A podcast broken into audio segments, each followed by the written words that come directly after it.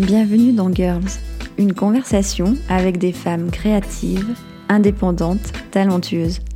Nous parlons de leur parcours, de leur univers créatif, de ce qui les inspire, de leur regard sur leur métier. Je suis Annelise Cabaroc et aujourd'hui je reçois Amélie Guettard. Amélie crée des bijoux. À travers ses créations, elle aide les femmes à exprimer une facette de leur personnalité. Elle aime que ses pièces suscitent la surprise. D'inspiration florale, les bijoux d'Amélie sont à la fois délicats et affirmés. Amélie est intelligente, indépendante et pleine de poésie.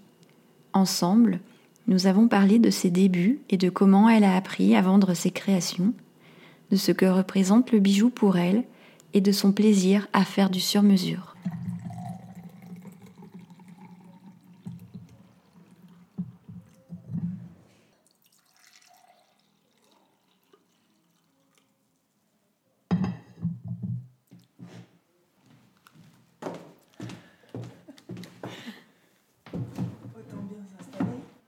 Amélie Guettard, bonjour. Tu es créatrice de bijoux fantasy. Ton univers est bohème, féminin et floral. Tu as la gentillesse de me recevoir ce matin à l'Atelier du Coin, une boutique que tu partages avec plusieurs créatrices. Vous vendez vos produits et vous accueillez aussi d'autres artistes pour présenter leur travail. Amélie, peux-tu nous expliquer ton parcours et comment tu as choisi de créer des bijoux? Mon parcours, alors, après avoir passé euh, mon bac littéraire, euh, j'avais deux choix soit je partais en sport-études volleyball, ou soit, euh, du coup, euh, j'étais plus euh, art plastique, création, etc. Et j'ai choisi les arts plastiques. Donc j'ai fait une fac d'art plastique pendant cinq ans. Et ensuite, pendant ce moment-là, j'ai fait un stage dans une boutique qui s'appelait l'Esprit Crafteuse et qui m'a tout appris au niveau des bijoux. Quand je suis arrivée là-bas, je faisais pas spécialement de bijoux. Naturellement, j'étais plutôt euh, portée sur la déco, sur euh, l'objet, euh, les sculptures. Et du coup, elle, c'était un moment où le bijou se développait. Et elle disait qu'il y avait des périodes de 13-15 ans où on observait en boutique le développement d'un produit. Et là, c'était la période bijou. Donc, ben, ce qui s'est passé, c'est que euh, on a travaillé euh, du bijou ensemble. Elle m'a appris à avoir du plaisir à vendre ce bijou en essayant de transmettre la passion euh, qu'on avait eue à le réaliser. C'était pas une vente commerciale comme on peut l'imaginer, c'était une vente passion, expliquer d'où venaient les matières, etc. Et moi, ça m'a complètement décoincé après pour vendre mes projets, mes produits, et voilà parce que c'était devenu un plaisir d'expliquer, de raconter euh, l'histoire. Euh. Et comment as-tu choisi ce stage? Euh, Puisque finalement, quand on pense aux études d'art plastique, comme tu dis, on, imagine plus une pratique avec la matière, la peinture, l'image. Et qu'est-ce qui t'a donné envie de découvrir cet univers et cette, cet artisanat? Ben, Je pense qu'en fait, Ma première réponse, c'est par hasard. Euh, parce que je cherchais un stage, il fallait trouver quelque chose. Euh, et donc, je suis rentrée dans cette boutique qui m'a beaucoup plu. C'était très coloré. Euh, et puis, l'énergie aussi de Muriel était, était super chouette à voir. Voilà, ça m'a attirée comme ça. Mais avec le temps, je crois que j'avais aussi envie de couper avec le monde de l'art plastique et d'arriver plus sur l'artisanat parce que très jeune, on m'avait demandé d'être intelligente sur ma pratique, euh, d'être euh, dans le concept, d'être, euh, de savoir euh, décrypter ce que j'étais en train de faire de façon irréfléchie, en fait, mhm. beaucoup plus intuitive. Et cette intelligence, elle, elle, a été plaquée trop tôt sur une pratique qui était balbutiante. Et ça a eu l'effet de me coincer un peu, de me je sais pas si on peut dire coincé, mais ça a tari la source. Trop d'intelligence. Euh. Ça te freinait dans ta créativité, quoi. Ben, au lieu d'être quelque chose d'intuitif, on laisse sortir ce qu'on aime faire et euh, peu importe si c'est bien, si c'est mal, on a envie de faire ça, ça fait partie de notre quotidien et puis on, se lâche. Mhm. Et ensuite, peut-être dix ans après, on essaye de se dire, ben, tiens, qu'est-ce que j'ai fait là, pourquoi, comment? Et bien là, euh, à la fac, on nous demandait d'être intelligent tout de suite, presque même avant d'avoir fait les choses. Et, euh, et, moi, ça m'a saoulée. C'était pas. J'étais pas assez mature dans ma pratique pour pouvoir être intelligente dessus. Voilà.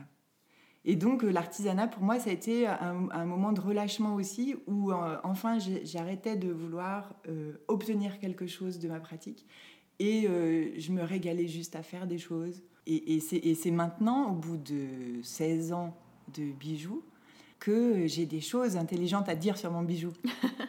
mais euh, mais jusqu'à présent, je me suis beaucoup laissée aller, quoi, à découvrir et pratiquer et à, à faire que euh, c'était plus l'intelligence de la main qui parlait, c'est-à-dire euh, cette, quand on prend des pinces et que d'un coup tout tout, s'enchaîne, en fait, le mouvement s'enchaîne tout seul, les, actions techniques s'enchaînent euh, toutes seules. On n'a pas besoin de réfléchir et d'un coup, euh, j'invite quelqu'un à faire un bijou avec moi, on travaille et je vois que lui, il n'a pas cette même facilité, il n'a pas, euh, il pas ancré ça dans ses, dans ses doigts, il n'a pas ancré ça dans son corps.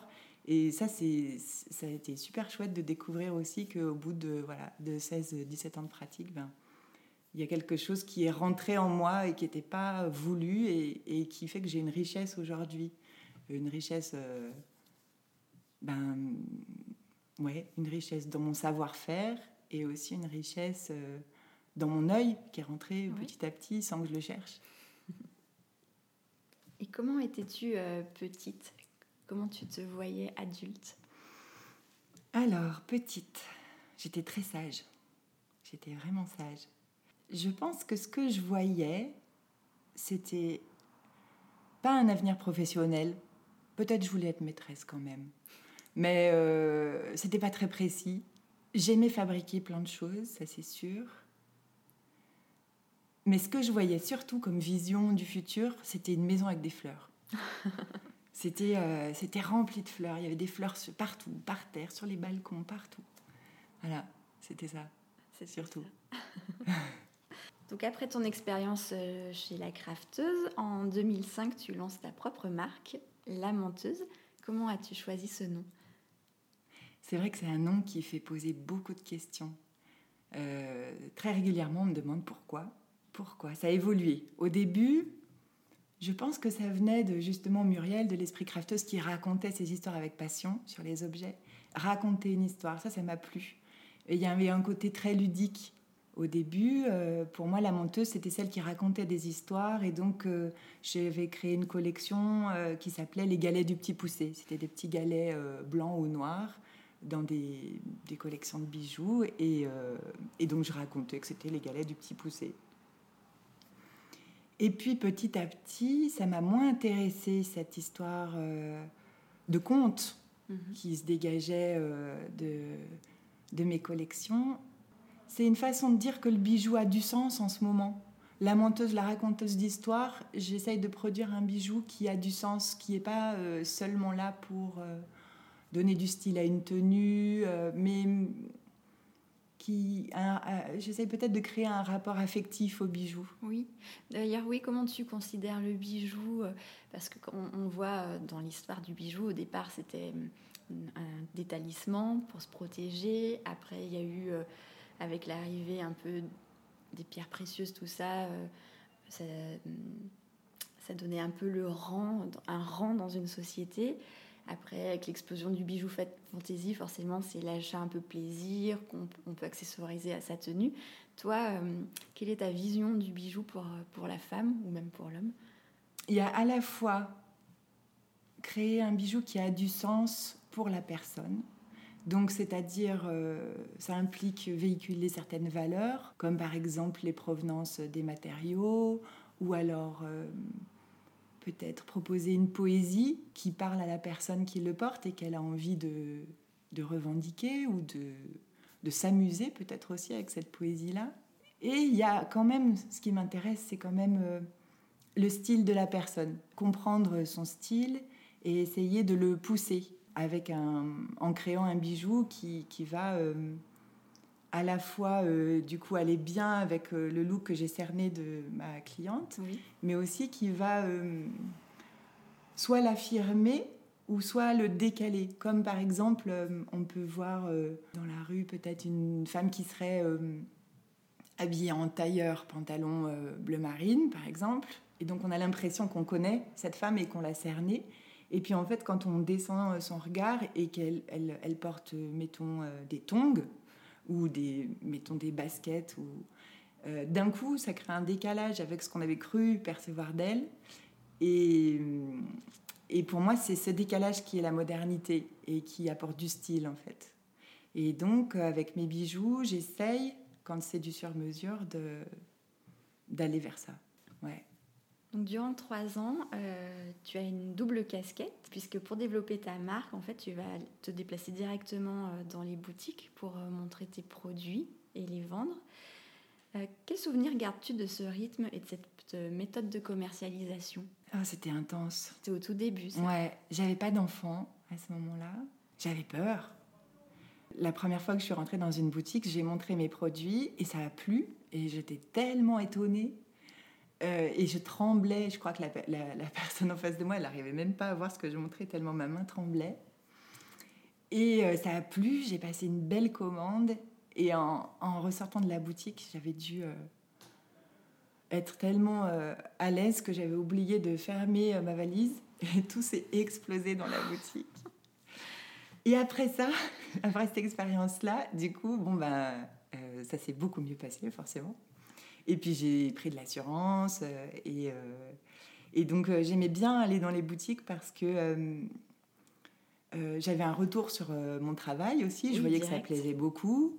Et à la fois, euh, j'ai pu comprendre aussi que euh, quand ça plaisait pas, et eh ben en fait, 20 mètres plus loin, euh, elles allaient adorer. Donc ça m'a permis aussi d'être pas trop susceptible. Mhm. Et ça, c'est un atout quand on veut vendre à des professionnels parce qu'ils vont pas nous ménager, quoi. C'est, Tout à fait. Ils vont chercher à tirer les prix, à dire qu'il y a tel défaut pour nous, nous pousser un petit peu à, avoir des rabais, des choses comme ça, à faire des rabais. Et donc, ben, quand j'ai voulu travailler avec des, professionnels, j'ai fait une collection euh, que je jugeais assez commerciale, euh, facile à vendre. Euh, et puis, il y avait encore le sens hein, que j'aimais bien mettre dans le bijou. Mais j'avais réfléchi à ce que les matières ne me coûtent pas trop cher, que ça prenne pas trop de temps à fabriquer.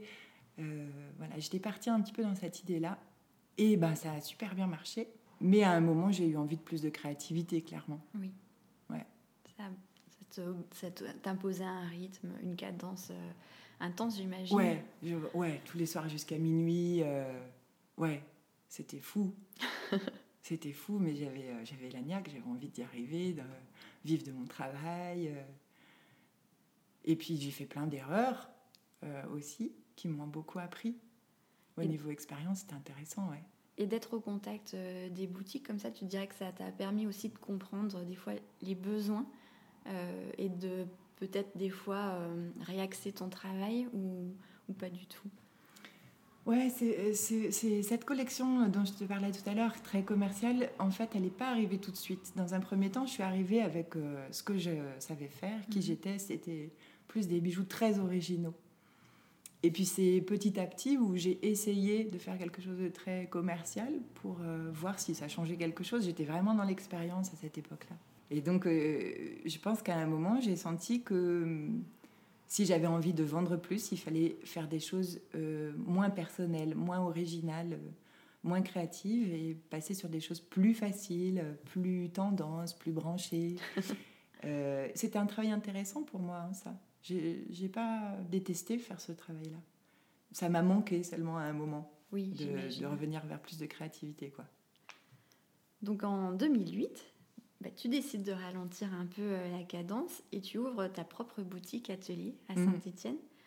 Comment a évolué ton travail à ce moment-là? Est-ce que tu as senti justement bah, une nouvelle voie euh, qui pouvait s'offrir euh, à toi, le fait d'être un peu plus sédentaire dans, ta, vente?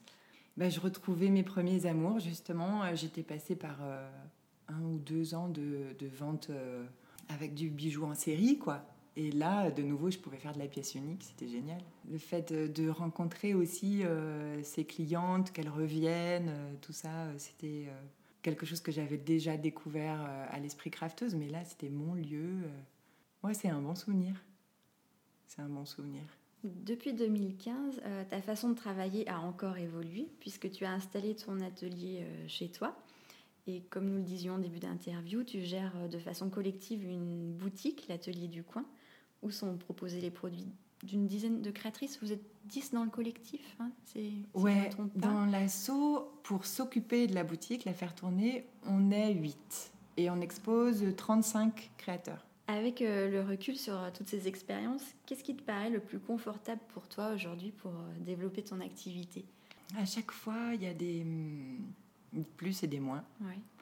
là, je dirais que le gros plus en ce moment, et donc ce qui est confortable, c'est de travailler dans mon atelier au calme. J'adore le calme dans l'atelier. quand on entend juste le bruit des choses qui se déplacent, des outils, des... j'adore ça. Et euh, ça m'apporte beaucoup de sérénité. Et donc, euh, et puis j'y passe, euh, on va dire, lundi, mardi, jeudi, quatre jours par semaine. Donc ça me permet vraiment d'être très très souvent dans mon atelier et d'avoir ce petit moment de rencontre avec les autres, soit avec les collègues ou soit avec les clientes, une fois par semaine en boutique.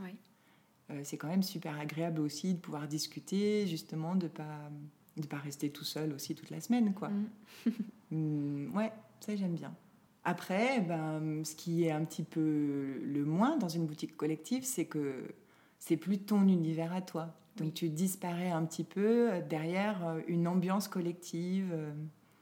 Tu as moins ton identité que tu proposes à tes clientes, tu es plus discrète. Donc nous allons parler de tes créations. Tu as su développer un univers très singulier qui allie euh, le laiton et euh, la mousseline sous forme de composition florale. D'où est venue cette inspiration? Est-ce que ça vient de la maison fleurie? Forcément. Je crois que dans ma vie, les fleurs, c'est tout, tout le temps, partout. J'en ai encore aujourd'hui sur moi. C'est vrai. Comment j'étais arrivée à faire ça j'avais commencé ces collections de fleurs. Euh, au départ, j'utilisais de la feutrine. J'avais fait des colliers en feutrine qui ressemblaient à des colliers coquelicots un peu. Puis après, j'ai dû laisser tomber ça pour aller chercher euh, d'autres collections, des travées du galet, du cuir. Euh. Et alors, la mousseline, et c'est revenu comment? Ah oui, je faisais à l'époque des, des colliers multirans en ruban, en jersey. Et donc ça faisait un style de collier africain mhm. euh, très très long avec euh, plein plein de rangs. Pour agrémenter ces colliers, j'essayais plein de choses. J'essayais des rubans, j'essayais... Euh, et à un moment, j'ai brûlé le bord de mon tissu qui était en mousseline pour pas que ça s'effiloche. Et ça, ça a fait une sorte de coquille. Et donc voilà, c'est parti de là. Après, j'ai vu que c'était une, technique qui était, euh, qui était connue. Hein, je, je l'ai pas. C'est pas moi qui l'ai inventée, mais euh, en tout cas, elle est rentrée dans ma vie comme ça. Et euh, la mousseline, c'était ultra léger. Ça me permettait de faire des bijoux qui étaient en suspension et qui, qui parlaient de légèreté, quoi, et qui parlaient aussi de fleurs. Pendant longtemps, je l'ai travaillé cette collection en parallèle à d'autres choses parce que ma soif de découvrir plein de trucs, c'était pas tari encore et mhm. Et j'avais, ce qui était le plus important pour moi, c'était de encore tester, d'être, euh, ouais. d'être, dans l'expérimentation. Et en arrivant à l'atelier du coin, ben justement, euh, il a fallu euh, resserrer les choses parce que je pouvais plus proposer trop de matières différentes parce que c'était pas clairement identifiable vu qu'on était 30 ou 35 il fallait être plus cohérente et puis ça correspond aussi à mon âge aussi à la maturité je pense donc j'ai eu envie de développer une collection précise et c'est celle-ci euh, avec euh, le laiton et la mousseline qui s'est imposée par le plaisir que j'avais à la faire et parce que ça rend aussi sur une, une femme. Oui. Bah, et puis ce qui est intéressant avec cette mousseline, c'est que on peut avoir euh, du bijou très volumineux, mm. mais comme tu dis, qui, qui pèse pas quoi et qui est donc agréable à porter. Ouais pour, moi, c'est ultra. Ouais, les, avantages de ce bijou-là, c'est que c'est assez marqué au niveau du style. On mhm. affirme quelque chose quand on porte une grosse boucle d'oreille. On affirme une féminité. Ça peut être à la fois du côté de la poésie, ou on peut être à la fois euh, sur un look de bohémienne euh, très gitane avec euh, des choses un peu sous la forme créole. On peut être plein de choses différentes. Oui. Et ça, c'est assez chouette de pouvoir travailler avec seulement deux matières et de pouvoir proposer de jouer avec ces styles différents. Quoi. Oui. Et puis finalement, je pense que tu réponds à plein de types de personnalités, comme tu dis, parce que si vraiment on n'ose pas l'exubérance, tu as des Mm. toutes petites pièces euh, Ouais, qui, voilà, qui sont originales mais peu discrètes et que qui parle de délicatesse. certaines femmes peuvent plus s'assumer. Ouais, Et euh, donc c'est c'est chouette. ouais. Et c'est vrai qu'il y en a, il y a d'autres modèles beaucoup plus exubérants, mais qui, comme c'est en tissu et que bien souvent on est quand même habillé, euh, il y a un côté euh, où le, le tissu de la boucle se fond un petit peu sur le vêtement qui est dans la même matière, et donc ça, c'est pas ostentatoire en fait. C'est- c'est une exubérance, mais qui est discrète. Tu fais aussi du sur-mesure et notamment pour euh, les nouvelles mariées Ouais. aussi. Comment se fait la prise de contact avec tes clientes? On se dit toujours qu'on pourrait développer plein de choses. Ça, c'est quelque chose que je pourrais développer, par exemple, euh, avec les mariés. Quand je travaillais avec euh, Hélène, Hélène Le Cartier, Oui. euh, qui fait de la robe de mariée à 100% aujourd'hui, et puis quand on avait une boutique ensemble, elle faisait à la fois des collections de vêtements pour le quotidien, et puis à la fois des robes de mariée.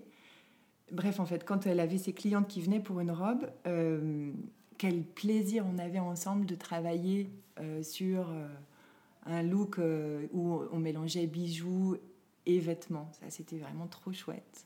Ça m'a appris encore beaucoup de choses d'ailleurs. Et donc, à cette époque-là, les clientes venaient me voir parce qu'elles venaient aussi se faire faire une robe. Oui. Il y avait le binôme Il y fonctionnait. avait un binôme qui fonctionnait hyper bien. Et, et après, ben, quand je me suis installée à l'atelier du coin, euh, forcément, euh, c'était moins le lieu pour ça. Et en plus, euh, j'ai pas sur mon stand présenté euh, le fait que je fais aussi des bijoux pour les mariés. Donc, euh, au compte-goutte, elles viennent et quand elles flashent sur la collection, elles me disent mais on pourrait pas euh, l'adapter. euh. Et puis aussi sur Facebook, elles, elles voient aussi euh, certaines photos Oui. aussi de bijoux de mariés. Mais je pourrais développer ça parce que j'adore ça. Et justement, tes créations pour les mariés, euh, est-ce que tu peux nous euh, expliquer un exemple de, de type de parure que tu peux faire? Ouais. Là, j'en ai une sur le feu en ce moment qui est trop bien. C'est euh, des petites coquilles. Alors, c'est un bijou de cheveux qui a un peu la forme d'un chapeau euh, années 30 qui prend euh, juste un côté de la tête comme un petit bibi, en fait. Mhm. Et c'est une, euh, une résille en métal sur laquelle je vais venir euh, mettre euh, des petites coquilles de mousseline qui sont un petit peu fermées comme des boutons de rose un peu. Et il va falloir jouer avec la transparence pour qu'à l'intérieur ça soit un peu rosé et à l'extérieur ça soit blanc. Ça va être, je crois que ça va être sublime ce truc-là si, si j'arrive à faire ce que j'ai dans la tête.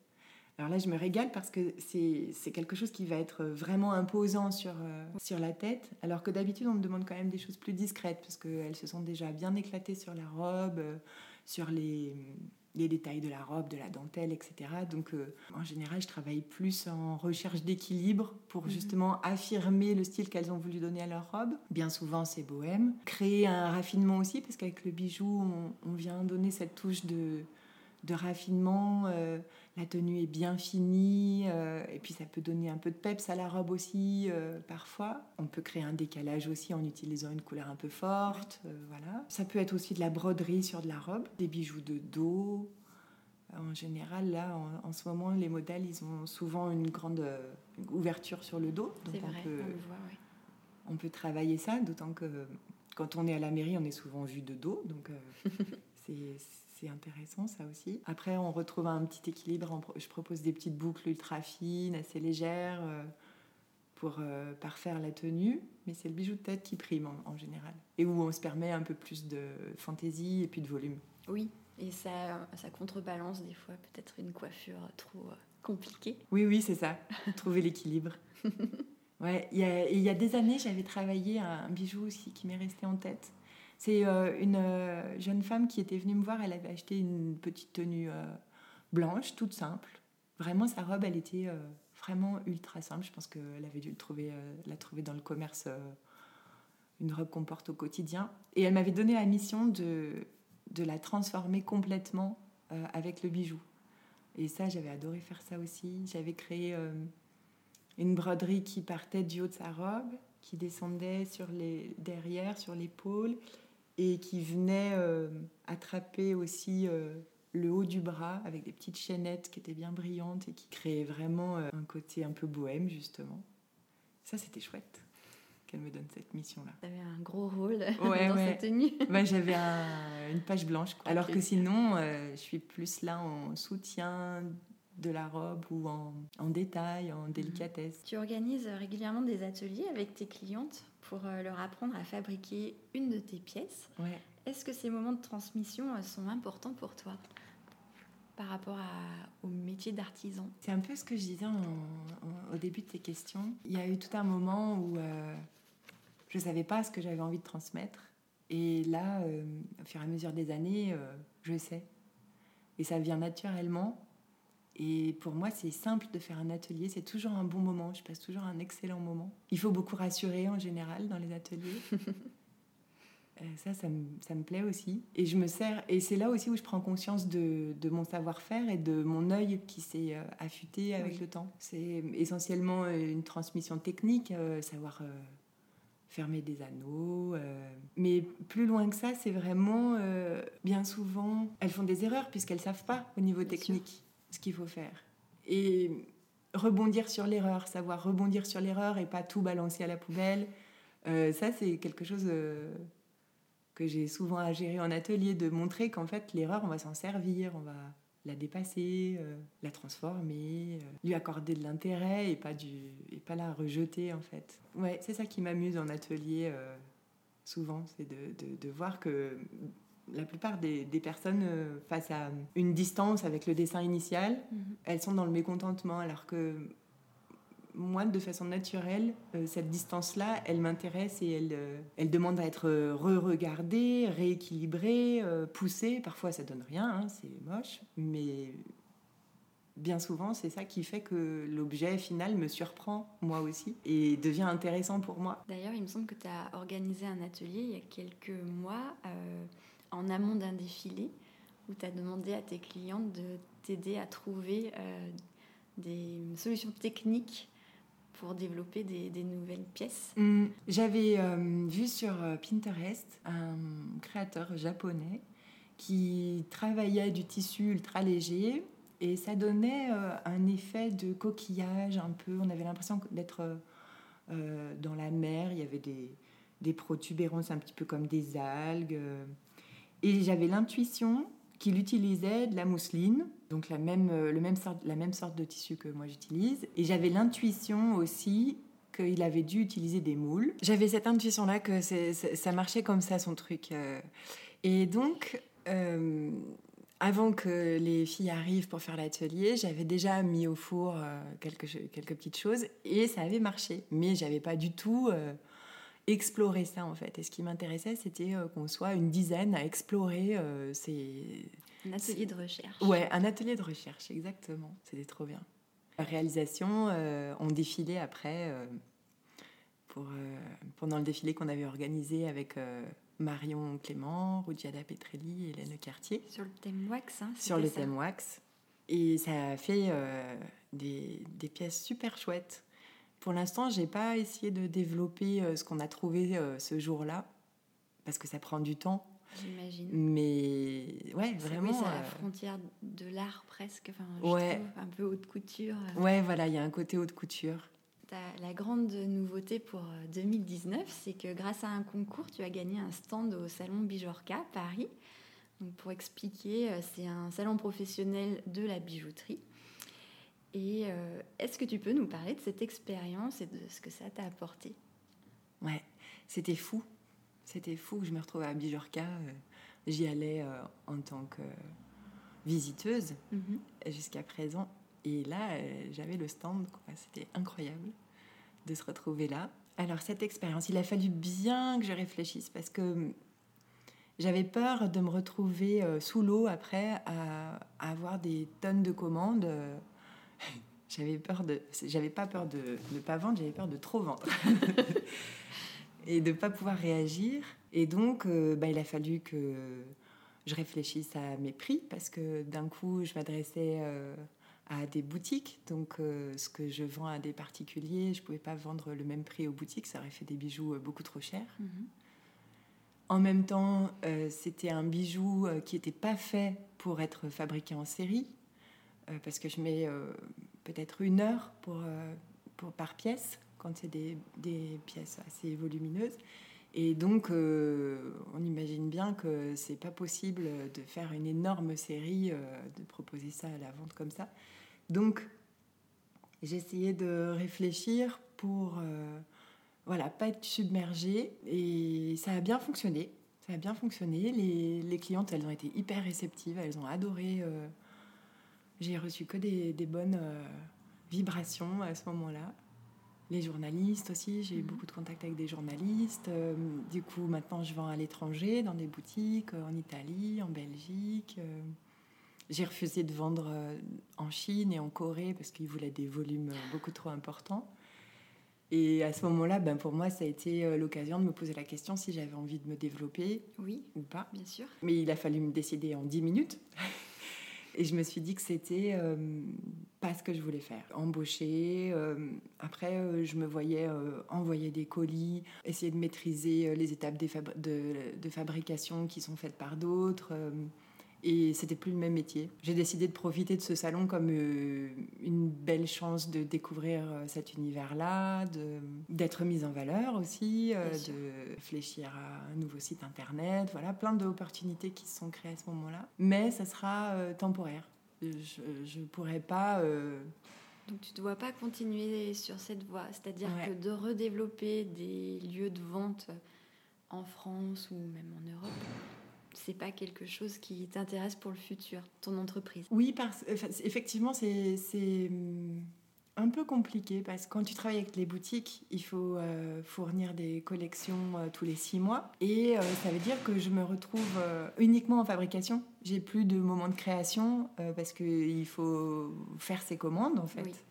Et donc, par exemple, pour ce qui s'est passé à Bijorka, de janvier à juillet, euh, je suis uniquement en fabrication de, des commandes que j'ai prises. J'ai décidé d'arrêter de prendre des commandes euh, pour euh, ensuite pouvoir développer des nouvelles collections pour Noël, pour mes clientes qui sont en boutique là à l'atelier du coin. Des boutiques particulières. Des, voilà, pour des, des particuliers, ouais, c'est un choix. Mais c'est bien, finalement cette expérience, comme tu dis, bon, il y a le côté très valorisant où tu as pu montrer au plus grand nombre quand même ce que tu fais. Ouais. Mais donc ça te permet d'asseoir un peu euh, ton positionnement et tes envies. Quoi. Ouais, c'est vrai. Après, j'aime, j'aime aussi être en fabrication. C'est pas un moment que je, je déteste parce qu'il y a un côté euh, très apaisant aussi de se dire ah ben voilà, en fait, euh, pendant six mois, je sais que je vais bien gagner ma vie. J'ai plus besoin de m'inquiéter. par rapport à l'argent qui rentre et il n'y a plus qu'à fabriquer ça dans le calme parce que j'ai bien réfléchi mon histoire.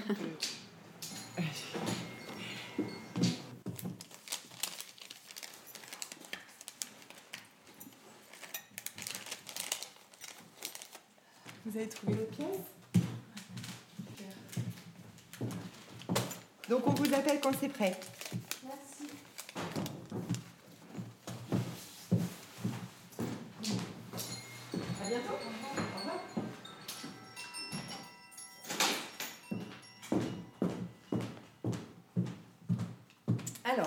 Je ne sais plus ce qu'on était en train de se dire. Que ce salon, ça t'a permis de prendre conscience que finalement tu étais bien dans cette façon de travailler avec plus du client particulier. Ouais. Que tu aimais quand même ces périodes de fabrication. Ah oui, voilà. Ouais. Mais ton souhait n'était pas de développer ta marque euh, en grande échelle. Oui, voilà. Et mon idée, euh, ça enregistre toujours? Mon idée, c'était aussi ben, de dire que hum, comme je te disais tout à l'heure, il y a toujours du positif et du négatif. Et là, le positif, c'est que je, suis quand même euh, rassurée sur le fait que voilà, je vais bien gagner ma vie pendant six mois et c'est important aussi. Bien sûr. Et, et, puis la fabrication, voilà, c'est un moment calme, euh, c'est chouette aussi. Mais il me manque la, créativité, la création et. Euh, c'est le point le plus important dans ton travail. Ben ouais. Ouais. J'imagine. Dans cette époque euh, ultra connectée euh, et à la course au like, qui est de mesurer, euh, toi, tu ne communiques pas énormément sur Internet et les réseaux sociaux.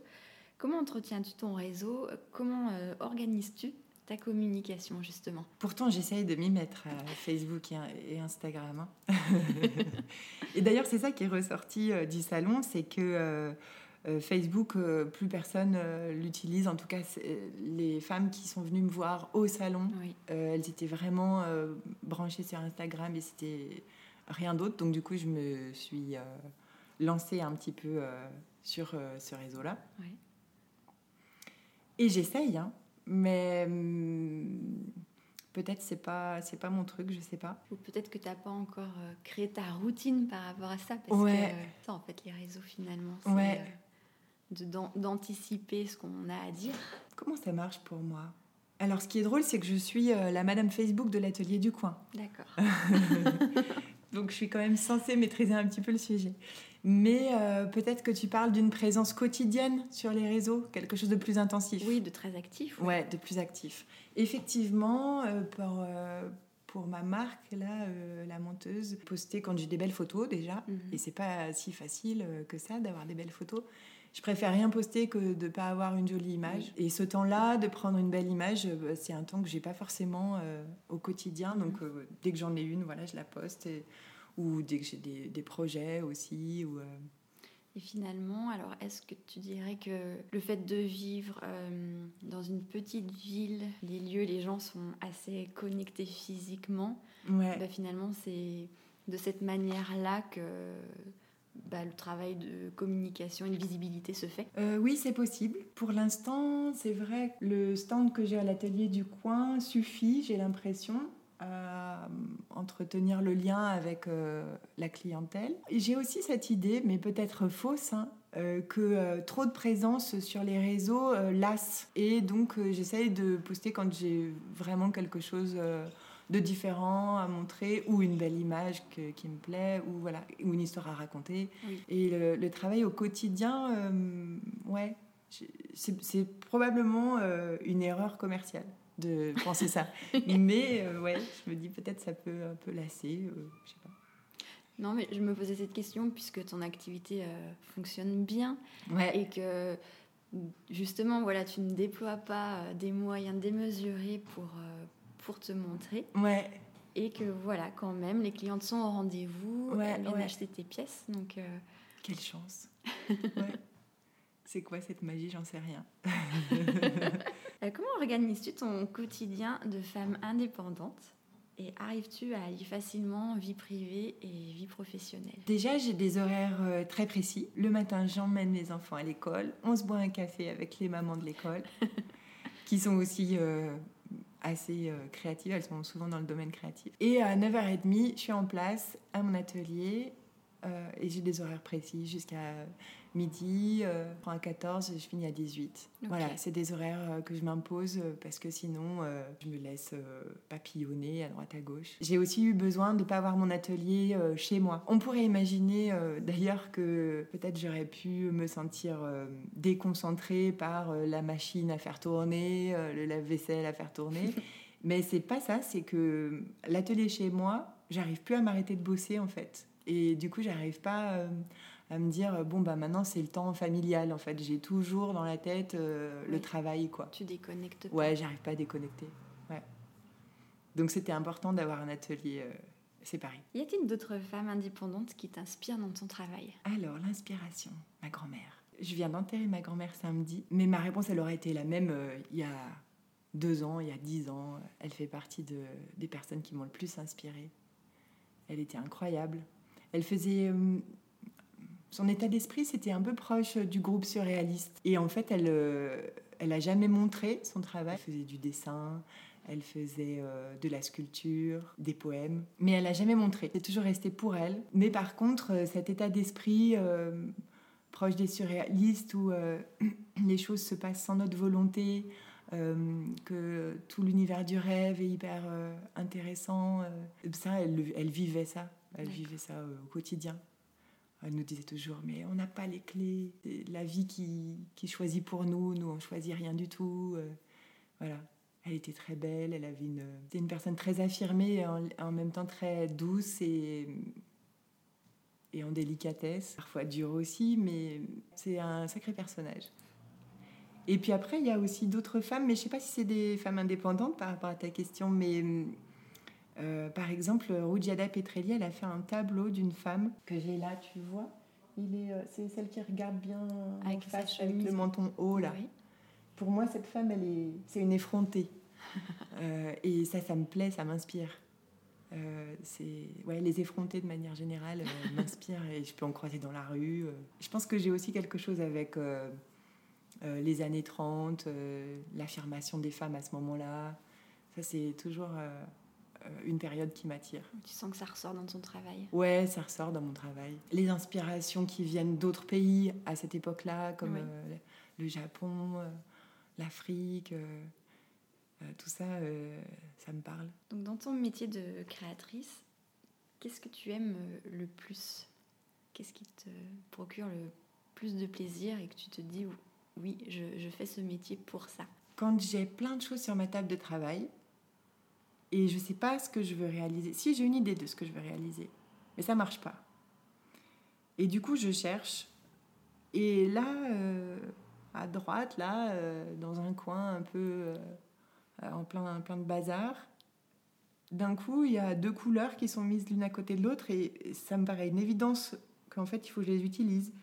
Et petit à petit, le bijou se monte, presque un peu tout seul, quoi. Moi, je suis juste là pour essayer de trouver un équilibre à tout ça. Et à un moment, ça marche. Et ça me surprend, euh, ça me surprend. Et c'est ce moment de surprise, euh, j'ai l'impression d'avoir fait un, super beau truc euh, que j'adore. Et je me dis, oh, j'adore trop ce métier. bon, après, quand je reviens le lendemain, je suis souvent un peu déçue.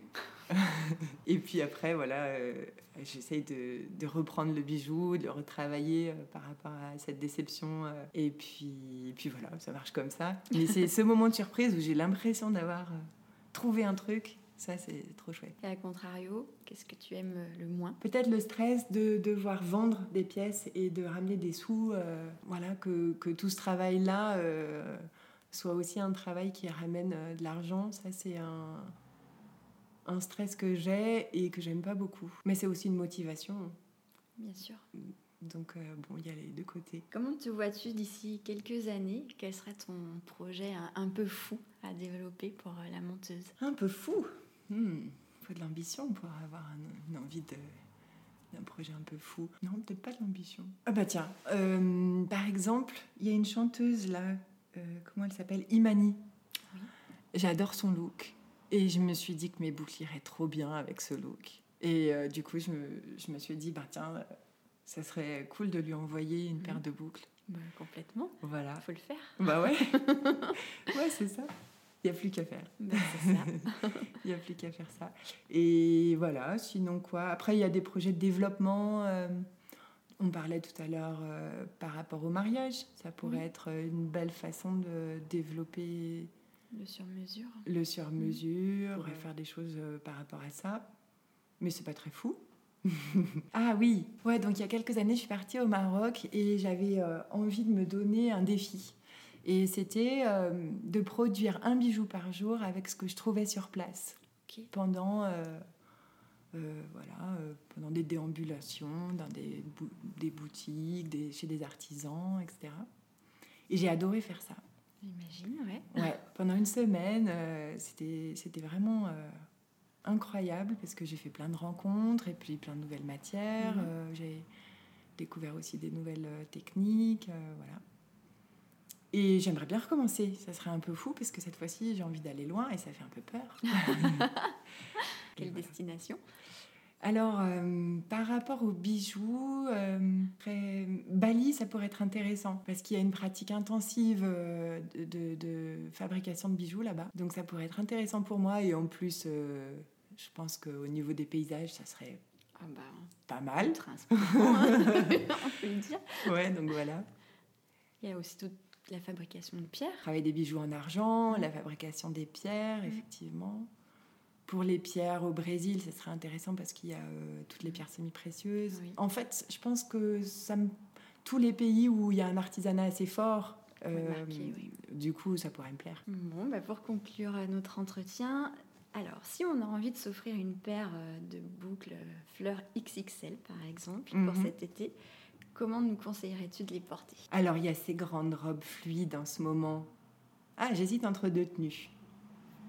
Il y a la grande robe fluide très bohème euh, qui pourrait donner un côté un petit peu bohémienne avec euh, euh, ma paire de créoles XXL. Mais il y a d'autres choses aussi. il y a la jupe taille haute avec un petit t-shirt rentré dans la ceinture et éventuellement un bandeau assez large avec une paire peut-être un petit peu moins grande, un petit peu plus courte mais volumineuse quand même.